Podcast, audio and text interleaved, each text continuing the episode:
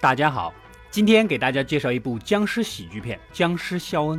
故事开始，肖恩是一个平凡的电器销售员，他和他的好基友住在一起。也正是由于肖恩总是跟这个不求上进的基友混在一起，女主下定决心跟肖恩分手。失恋中的肖恩来到常去的廉价酒吧，好基友试图安慰他。深夜，两人回家的路上，身边的行人的行为有些异常，两人并没有在意。第二天一早，肖恩照常来到街对面的商店买饮料。身边的人都变成了僵尸，而他却全然不知。胖基友发现自家院子里站着一个可疑的少女，女僵尸袭击了肖恩，而两人仍然认为这个女孩只是喝多了，并且掏出相机合影。直到看到僵尸身体的洞，才感觉事态严重。电视新闻也开始播送不明病毒的扩散，请大家要么待在家里，要么危险时刻攻击僵尸的头部自救。两人拿出唱片甄选，一边讨论留下喜欢的，一边将不重要的唱片扔向僵尸。回到家里，肖恩母亲打来电话，肖恩得知他的继父被咬了，开始计划。先去母亲家，然后杀死讨厌的继父，救出母亲，再去女主家里救出女主，然后一家人待在女主家里，开心的喝茶，等待一切风平浪静。胖基友不愿意，因为那样他就不能抽烟，也不能一起打游戏了。那么新计划是先去母亲家，然后再杀掉讨厌的继父，救出母亲，再去女主家接上女主，带回自己家。可是这附近布满了僵尸，太危险。然后重新计划，先去母亲家杀死讨厌的继父，救出母亲。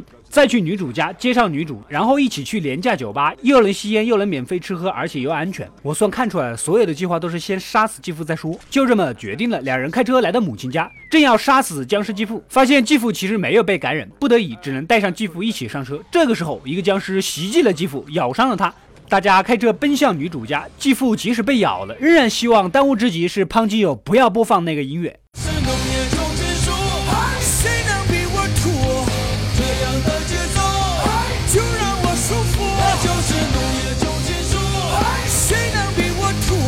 好不容易说服女主和她的室友一起离开，七个人挤在一辆车里。继父受伤严重，临死前告诉肖恩，其实他很关心他，只是不善于表达，内心为他感到骄傲。说完这句话，按常理，继父就应该这样死去。果然，继父不仅死了，还变成了僵尸。大家赶紧逃出车外，音乐再次响起。变身僵尸的继父第一时间做的仍然是关掉音乐。六人顺着小路继续前行，路上偶遇另外的逃生六人组，十二个人在相互打完招呼之后，分头寻找出路。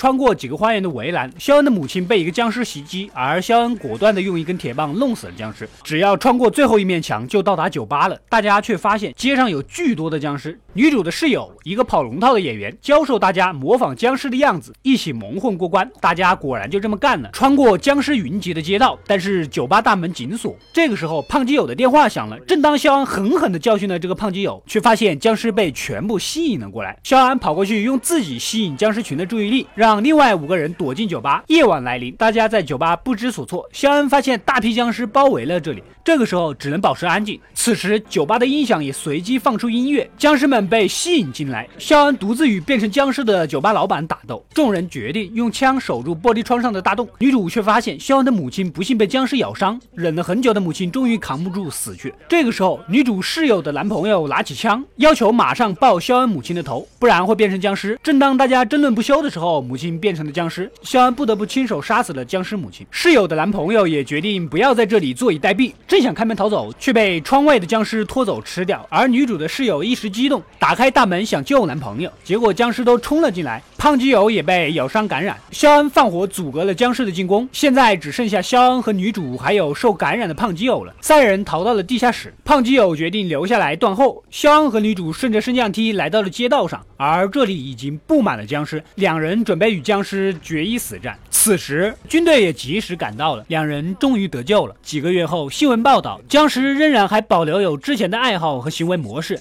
人类利用这些行为模式，继续让僵尸干着之前的工作。而在肖恩家的小院子里，肖恩和胖基友仍然时不时的在一起玩他们最喜欢玩的主机游戏。好了，故事到这里就结束了。电影拍摄于二零零四年，故事结构简单，笑料不断，适合僵尸片爱好者的观看。欢迎订阅及关注，获取第一时间的更新。我们下期再见。你爱吃炸鸡，我爱烤红薯；你听 R&B，我爱重金属；你爱沙微博，我爱斗地主。你有你的朋友圈。